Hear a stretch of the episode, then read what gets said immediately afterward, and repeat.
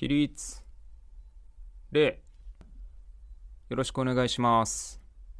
よろしくお願いします。輪になって語ろ輪になって語ろうパーソナリティのバンビです。う同じくパーソナリティのかけですこの番組では現役保育士のバンビと現役教師のカケが保育や教育について様々なことについて語る番組です。仕事の話ばかりだと硬い感じになってしまうので、時にはお互いの趣味や昔話、最近あった出来事についても語ったりする予定です。前回は昔話会ということでハイパーヨーヨーについて語りましたけれどもやっぱり盛り上がりましたね盛り上がりましたね。話の内容めちゃくちゃだったんじゃないかなってちょっと今思い返すと。思い出がこう先に出ちゃってちょっとこうリスナーさんの想像力よりもこうなんていうか思い出が先走っちゃうからごめんなさいっていう感じでちょっとはい。何言ってるか分かりづらかったかもしれません。すいません。ちょっとまとまりのない回かなと思うんですけども、まあ、ドンピシャ世代の人には、わかるってこう、ちょっと刺さってもらえるとね、嬉しいかなっていうふうに思います。はい。はい、それでですね、はい、かけさん、はい。またまた嬉しいお知らせです。おはい、今回もですね、えっ、と、ツイッターで、えっ、と、番組の感想をいただきました。おマジかはい、第1回目の番あの内容についての感想ですね。ちょっとね、紹介してもいいということだそうなので、ちょっと紹介させていただきますね。ややさんという方からのコメントです。えーややさんはいはい。多分ね、あの、コロナ禍における教育や保育についての内容だと思うんですけども、子供はいなくても教育現場の大変な面を改めて考えるきっかけになるなぁこの2年でジレンマを感じつつ、大切なことを一つずつ拾って、関係ない仕事、世界ってないからね。というような感想をいただきました。感想ありがとうございます。ありがとうございます本当に嬉しいですね嬉しいですねそういうふうにちゃんと聞いてくださってる方がいるんだなって思うとや始めてよかったなと思いますね本当そうですよね。で、そしてやっぱりね、この方もおっしゃってるように、まあ、保育や教育に限らず、本当にね、どの世界の、業界の方々も、やっぱこのコロナについてはね、大変な思いしてるんだなっていうのがね、やっぱり改めて、こう、分かったというような感じですよね。一つの仕事を一生懸命やってるとねどうしてもその業界の中の大変さっていうところにしか目がいかないけれどもやっぱこうやってねえっ、とインターネットの世界とかで横のつながりを持つとあやっぱりみんなねそれぞれ業界コロナに対していろいろ思うことあったり大変なことあったりするんだなっていうふうに分かるきっかけにもなると思うのでそういうのがいいですよねやっぱり本当そう思います。まあ、なのでね、あのーそういった内容もぜひ Twitter や我々の番組にお便りいただけると、あ、この世界ではこんなこと大変だったんだ、今もこんな大変な思いしてるんだっていうのがね、わかるので、あのぜひ教えていただきたいです。はいぜひお願いしますということで、5回目の今回です。今回はまたちょっと保育や教育のお話に戻りたいと思います。そして今回は保育について語ってみたいと思います。えー前々回のですね、部活動の話の時に、まあ学校の先生たちが、あのー部活動の時間ね、まあボランティアあので行ってるとかってそういうことを知らなかった。残業代出ないんだよっていうことを知らなかったっていうのもありましてあの改めてねこの保育園ってどんなところなの？とか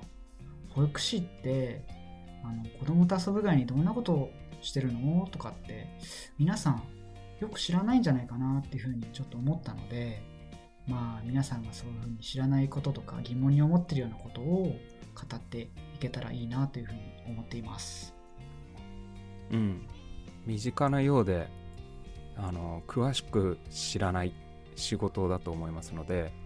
私も含めて、えー疑問に思ったことなどちょっと今日はバンビさんに、聞いていきたいなというふうに思っていますここの番組で話す内容は我々二人の個人的な意見や考えです。教育界や保育界全体の意見や考えではありません。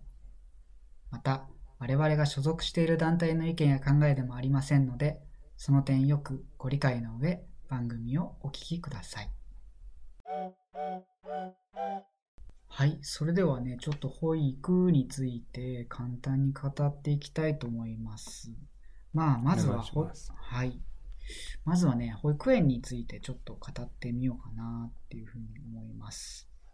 えーっと、まあ、その上でね、ちょっとこう参考にしたものがありまして、保育所保育指針というものをちょっと参考に、保育園について語りたいと思います。で、ちなみにこの中では保育所っていうふうに言ってるので、まあ、保育所イコール保育園というふうに捉えてもらえればいいかなっていうふうに思います。ちょっとここから、あの、授業の時間みたいに堅苦しい話がちょっと続きますが、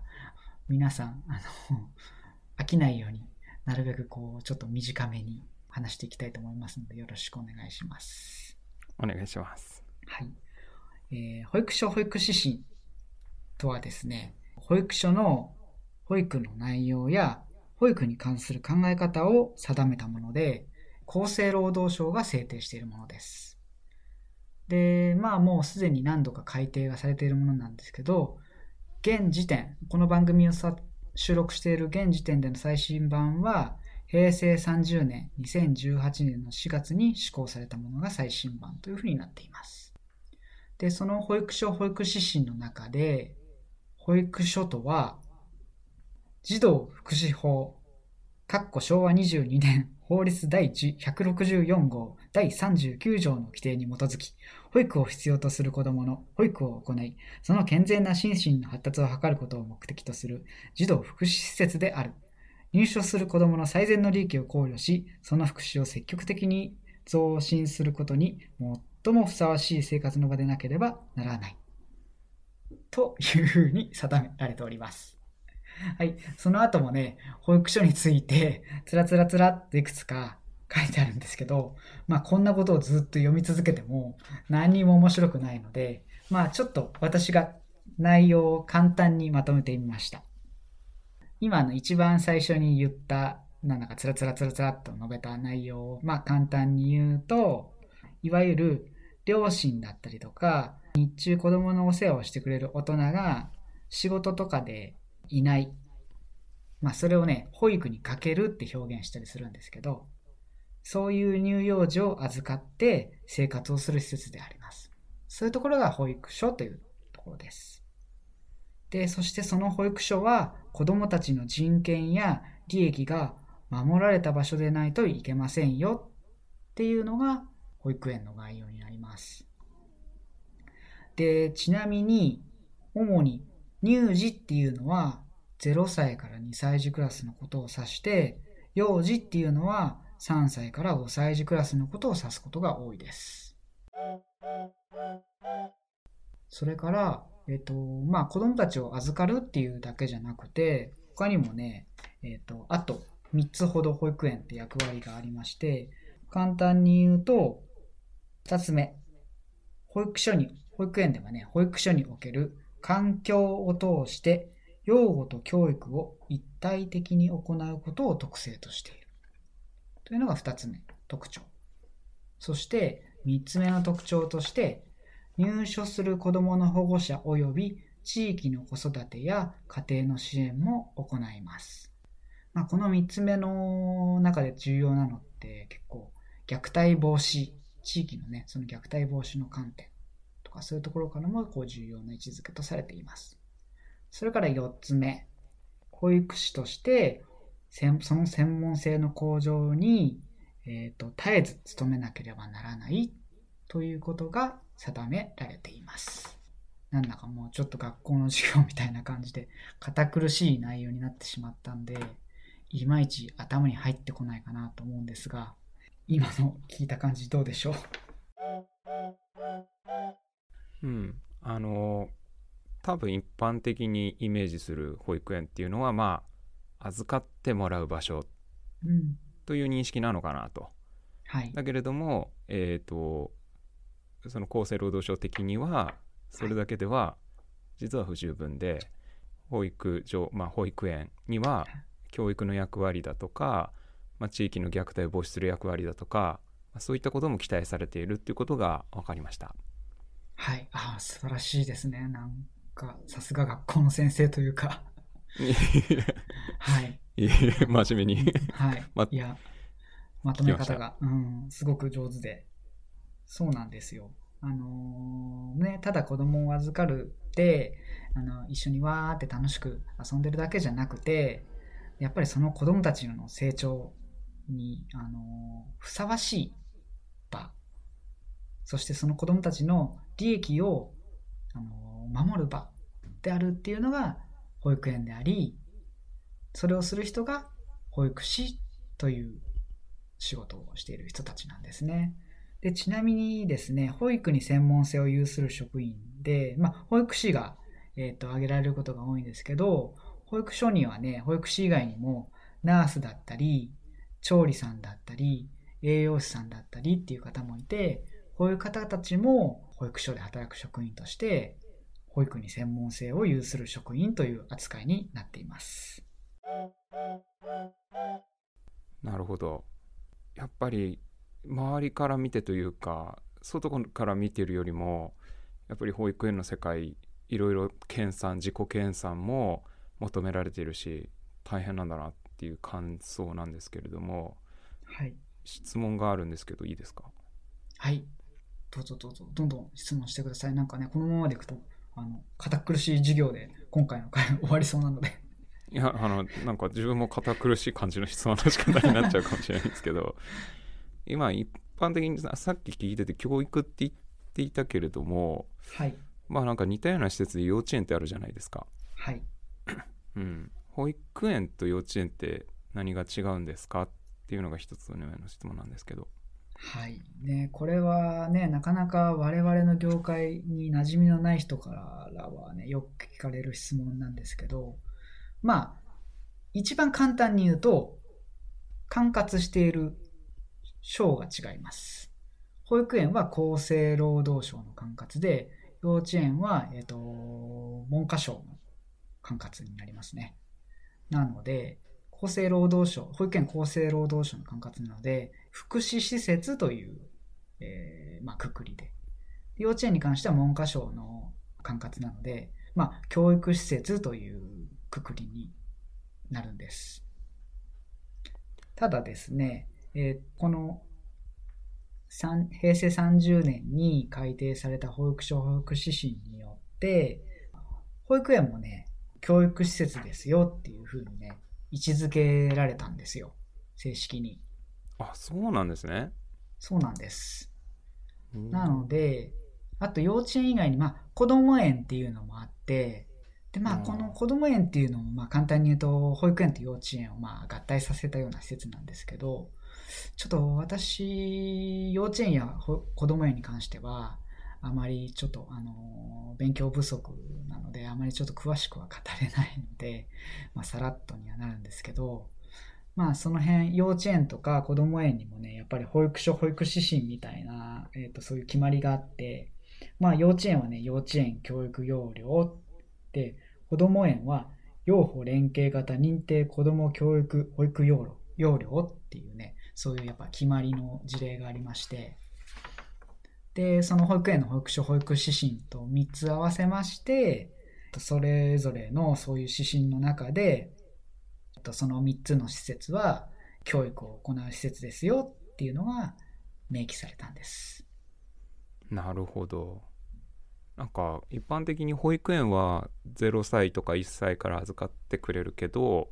幼稚園はもうちょっと大きくならないと預かってくれないところなんだなそれから幼稚園の方がちょっとあの時間とかもえっと早めに預かってくれる時間もちょっと短めなのかなみたいな感じぐらいの違いしか知らなかったのでああなるほどなと。そういえば子ども園っていうのも一時期ねニュースでよく話題になってましたけど最近どんな感じなのかっていうのはあ言われてみればあったなっていう感じでちょっと知らないなというところなので、うんうん、ちょっとはいそんな話も聞けてよかったかなと思います。はい、そうですね。まあ、今ね、えっと、保育園と幼稚園の違いについて、まあちょっと硬い感じで説明してるんですけど、まあね、これ僕の保育メモっていうか仕事メモに、まあちょっと走り書きしてあって、ちょっとね、出典がわからなくて申し訳ないんですけども、まあ幼稚園と保育園と大きな違いで言うと、保育園の方が福祉の側面が大きい。えーまあ養護っていう面を重視されてるのが保育園ですよっていうのが僕の仕事メモの中に走り書きがされています。なので、だからこそこう、0歳からね、扱って、で、まあ、養護面を大切にしつつ、まあ、3歳ぐらいの幼児クラスになってくると、教育の方にも力を入れていきましょうねっていうような、まあ、そんな形の場所が保育園なのかなっていうのが、まあ、簡単な説明です。うんうん。わかりました。平成30年でしたっけ？今はもう保育園も教育を担ってるっていうことが知れたのは今日の発見だったし、まあ、大変ですね。そうなると保育士さんも教員免許っていうくくりではないけれどもその幼稚園教諭の免許ってわけではないけれどももう教育もやるっていうことが前提になってるってことですよね。で、うんうんちなみにね、教育っていうと、いわゆる、と椅子に座って、机を用意して、で、読み書きやったり、計算やったりとかっていう、そういうものを想像される方が多いと思うんですけども、保育園や幼稚園や子供園でささ言われる教育っていうのは、えっと、そういうが小学校の勉強のね先取りをするものではないんですね実は。ではないんですね。はい。そういうものではないんです、うん。うんそういう幼稚園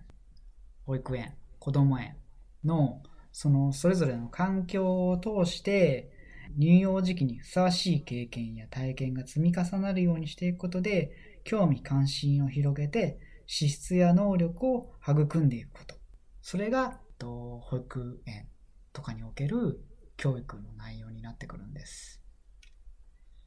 でこれまたちょっとあのーもうあまり言い過ぎるとめんどくさいお勉強の時間になっちゃうのであれなんですけどもまあそれぞれの指針の中にですね幼児期に育みたい3つの資質能力それから幼児期の終わりまでに育ってほしい10の姿っていうものを目指す。まあそれがえっと保育園とかにおける、まあ、教育のテーマというふうに出ます。なのでまあちょっと繰り返し言いますけども、まあ、小学校の授業の先取りを、えっと、するっていうわけじゃないんですね。うんうんなるほど。うん。ただね、保育園とか幼稚園とかもね、園によってはそういうことをあえて取り入れてる園もありますし、保育士さんとかね、幼稚園の先生とか、その人の考え方によっては、まあそういうことを早めに取り入れたりすることもありますし、何よりやっぱり今は保護者自身がそういうちょっとやっぱり先取り的なものを望んだりするっていうのは現実にはある姿かなっていうふうに思います。なのでまあそういうね先取りのことを否定はしませんが私自身の考えとしてはそれは保育園でやる教育とは違うんじゃないかなっていうふうに思ってるので私自身はそういうお勉強は自分が担任したクラスでは行っていません。うん例えば小学校受験する子とかもいると思うんですけど、特に都心とかではたくさんいると思うんですけれどもそうね。まあ、そういう子たちのいわゆるその受験勉強とかっていうあのお勉強と保育園でなされる勉強っていうその体験型学習みたいなものでしょうかねそういうものはやっぱり全然質的に違うっていうことですよね。でその小学校受験のためのその勉強っていうのはやっぱり専門の塾とかに行って皆さん対策するっていうようなそういう住み分けってことですかね。そうですね。もう本当にいわゆる学力を学ぶための教育じゃなくて、なんだろう、人と人との関わりを学ぶとか、自分の身の回りのことが自分でできるとかあとはその自分でこうやりたいって思うことに頑張れる力だったりとかそういうのを育んでいくことを目標にするのが保育園とかで行われる教育なのかなっていうところです。簡単に言うと。うんうんうんうん。あの大体今のねえっと親って子供1人とかないしは2人ぐらいしかまあ子育てって大体の親がしないわけでなんかそのたくさんのそのぐらいの子供たちあの0歳から5歳ぐらいまでの子供たちと触れてきてる現役保育士だから分かる視界っていうのがあるかなと思うんですよ。なんか自分の子供しかね育ててないと何でもかんでもこう与えてあげようとかちょっとでもいいね学校に入れてあげなきゃとか私立の小学校の方がいいのかしらとかってまあ思う親御さんも多いと思うんだけれども、まあ、いろんな子供と接しているからこそこの年代の子たちにはこういうことを与えてあげたい伝えてあげたいっていうそれが見えるっていうところがあるのかなと思うのでまたあのぜひ、えっと、さっきねちらっとあのバンビさんのこうちらっとだけど教育観みたいなのが出てきたかと思うんですけれどもまあそのところもまたね今回か別な機会かわからないけれどもぜひ聞いてみたいなっていうところでありがとうございます。2個目の質問いいですか？はいお願いします。今度はえっと 直感的な質問なんですけどなんか子供たちってお昼寝するじゃないですか。日中、はいであれみんな寝かしつけてる間保育士さんたちは何やってるんですかね？あの休憩タイムってことでいいんですかね？休憩取ったりもしてます。というか、まあ、保育園って本当に一日中ずっと子供たちがいて子供と離れる時間ってないわけですよね。なので、まあ、そのお昼寝してる時間が唯一、まあ、子供たちと離れられる時間ということで、まあ、一応休憩時間ということになっています。が、まあ、この辺はね、教員である家計にもわかると思いますが、事務作業っていうものがね、あるんですよ。あの、保育士にも。やっぱりそうなんですね。はい。で、例えばね、毎日毎日行っている家庭との間で行う連絡ノートであったり、日々のことを記録するあの日誌であったりとかいろいろそういうことを記録したりとかあとは行事の準備をしたりだとかあとはそれから制作物用意をしたりだとかまあそんなことをしている時間ですね。なので場合によっては休憩も全部取れずに、まあ、ちょうどお昼寝の間にそのそれらの仕事をしてるっていうことがありますね。いやじゃあ決してあの子供たちが寝ているからといって何もしなくていいフリーな時間ってわけではないっていうことですね。はい、そうなんです。そして一つちょっと大事なことを言い忘れました。あの10分おきに必ずあの一人一人呼吸のチェックを行っています。あ、そうなんだ。1, 歳1歳児クラスとかだとあの5分おきとか1歳未満か。あ5分おきとかね。大変だ。もっと細かいんですけど、なのでね、本当に事務作業もね、おちおちやってられないという言い方をしたらちょっとあれですけど、あの定期的にチェックしに行って、あちゃんと呼吸してるかななんていう確認なんかもしたりしてますね。5分おきとかって言ったらもうそれだけで終わりますよねそそうですそうです。集中して何かなやるっていうことは不可能ですね。そうです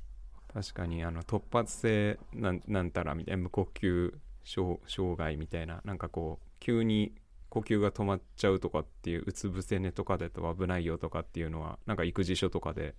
目にはしますけれどもそういうことを防ぐためにはやっぱり必要ってことなんですよね多分はい、そうですね。いわゆるシズっていうやつですね。あの、うん、ちっちゃい子供たちがね、お昼寝中とか寝てる間に、あの、残念なことになくなってしまうっていうような、そういう事例もあるので、まあそういうことを防ぐために、お昼寝中に、えっ、ー、と、子供たちの様子を確認するっていうのも、我々の仕事の一つです。はあ、大変ですね。お疲れ様です。いえいえ。あれか、突発性無呼吸はあれか、あの、なんか、おじさんとかが喉詰まって あのいびきが突然消えるやつか。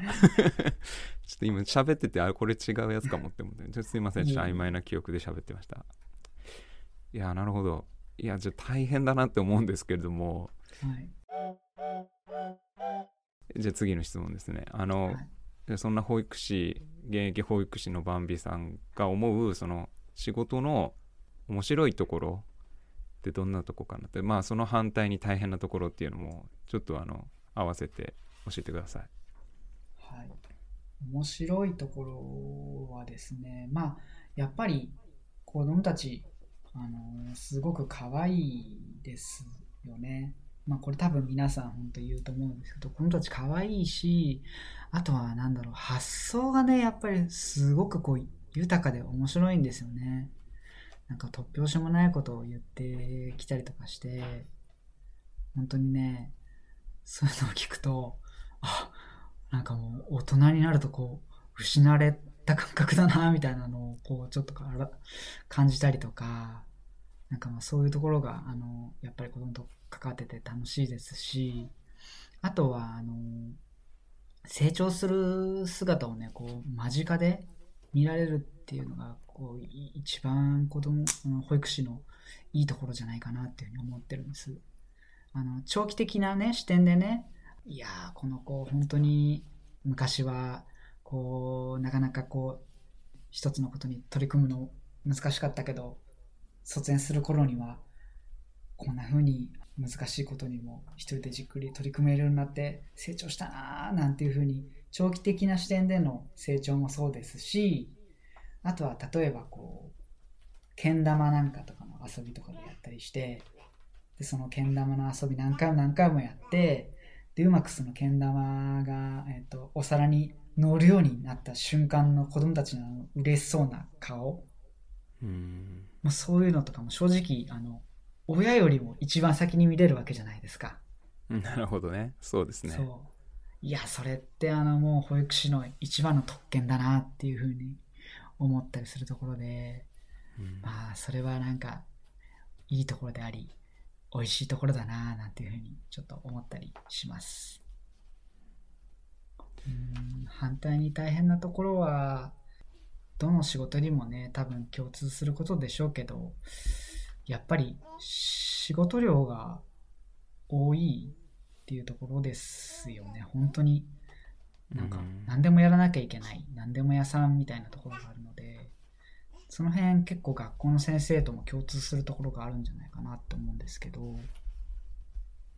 なんか保育士の仕事ってもう本当に突き詰めていくと再現がないじゃないですか。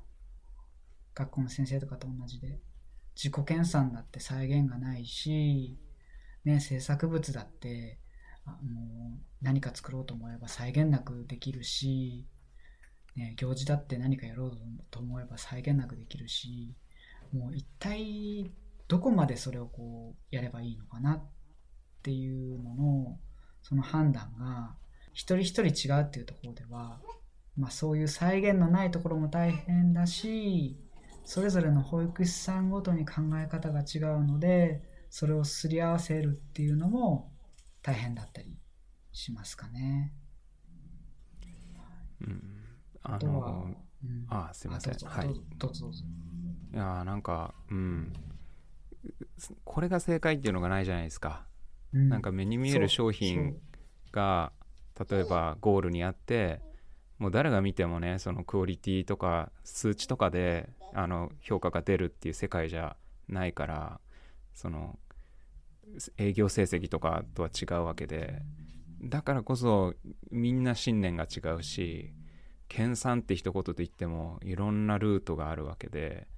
うん面白さでもあり難しさでもあるなっていうところは確かに教員と共通してるなっていう感じしますね。本当そうですよね。あとは本当よく言われることで、まあ私はね幸い、えー、と公務員保育士なんでまあ私立の保育園に勤めてる方よりは給料の面ではまだ少し恵まれてるかなと思うんです。私立の園なんかだと手取り本当16万17万で生活してますっていう人たちもたくさんいてでそれよりももっともらってないっていう人たちもいるっていう話は聞きます正直ね公務員だからといってあのそれよりもすごく多い金額もらってるわけじゃないんですよねまあ具体的な金額を言っちゃうのはあれなんですけどもちょっと多いぐらいです。金額的には。ただまあやっぱり公務員なので待遇面とか、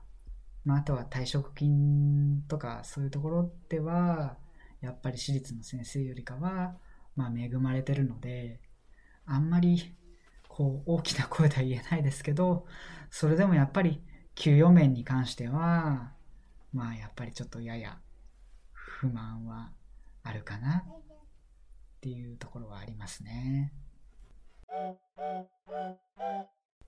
今日はもうね結構な時間経っちゃったんでまた日を改めてとは思うんですけれども多分聞いてる人の中にはこれから保育士目指したいなって思ってる人もいると思うんで、うん、ぜひあの何て言うかこう保育士試験の突破の方法とか例えばあとはその私立と公立の保育園のメリットデメリットとかね。まあ今えっと、そのお給料の面の話あったけれども、まあ、そういうようなこととかきっと興味ある人がたくさんいると思うんでまた聞きたいなっていうとこですね。それからと後ろでが あの声がしてるんですけども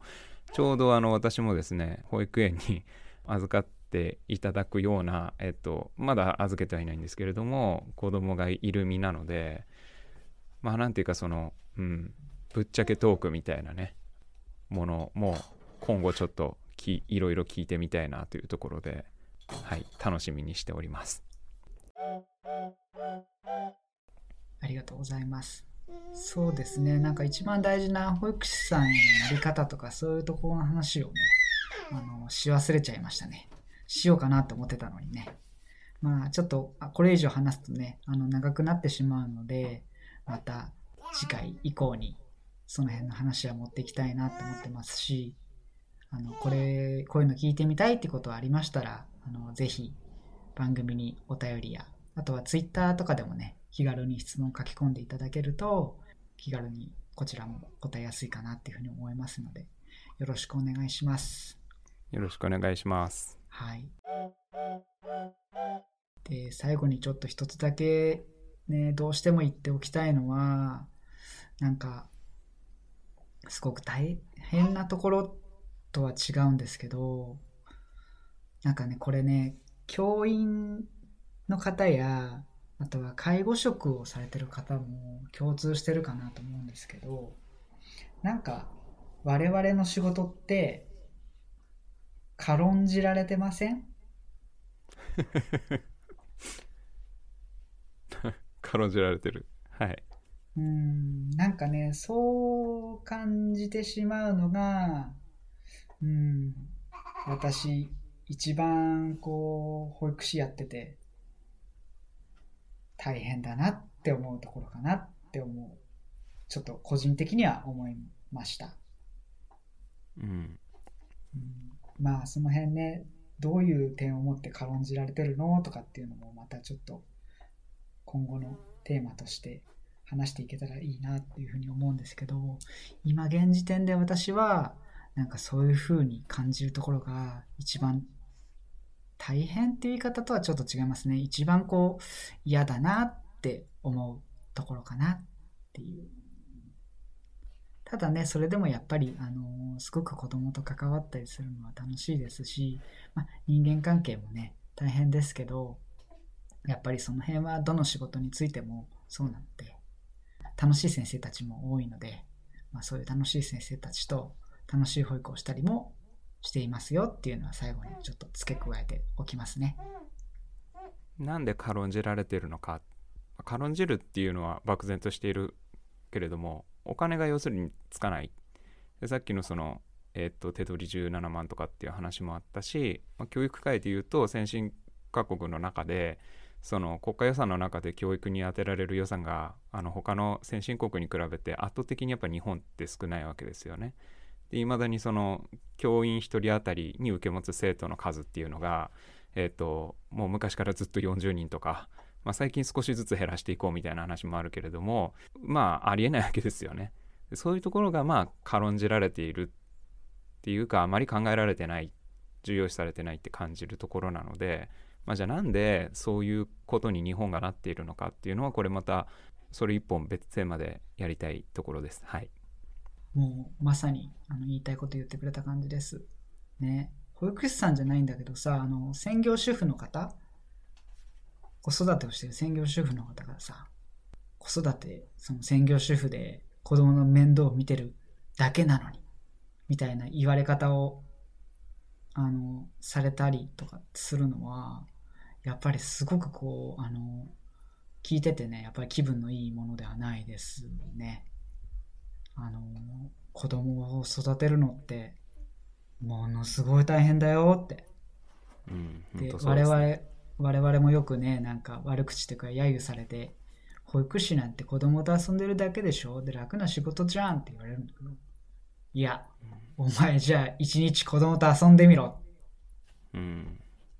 一、日子供と遊んだ後にそのセリフ言えるかって、ちょっと言ってみたいですね。うん、うん、本当そうですね。そういうこと言えるのは子供と関わったことがない人なのかなってでそしてそういう子供とね関わったことがない人たちがまあ国のまあ重要なことを決定する機関にいるっていうのも一つあのー、ちょっとねそういう軽んじられてるのかなって思ってしまうような要因なのかななんて思ってます同感ですすいません。ちょっとね、今回長くなってしまいましたが、こんな形で保育をテーマに語ってみました。なかなかね、内容的にもちょっとすっきりこうまとめることができなかったり、最後はちょっと愚痴っぽくなって終わってしまったんですけども、まあ、また再度繰り返しになりますけども、えっと、こんなこと聞いてみたいですとか、質問等ありましたら、お気軽に番組までお寄せください。はい。いやでも保育とか介護とか教育とかえそういった仕事に対するこの国の在り方とかを考えようっていう話したいテーマが見つかったのでよかったんじゃないかなって思います。はい、そうですね。またそのテーマで語ってみましょう。はい。タイトルにもある通り、今後は我々2人だけではなく、番組をお聞きの皆さんとも語っていきたいと考えています。今回のテーマ、保育に関する意見はもちろん、番組の感想や話してほしいテーマ、我々への質問などお便りを募集したいと思います。お便りは輪になって語ろう gmail.com までお寄せください。詳しいアドレスは概要欄に記載してあります。また、私の Twitter のユーザー名も載せておきますので、Twitter へのコメントもお待ちしています。皆さんと様々なテーマで語っていきたいので、お便りよろしくお願いします。というわけで今回の放送はここまでです。また次回の放送でお会いしましょう。起立礼ありがとうございました。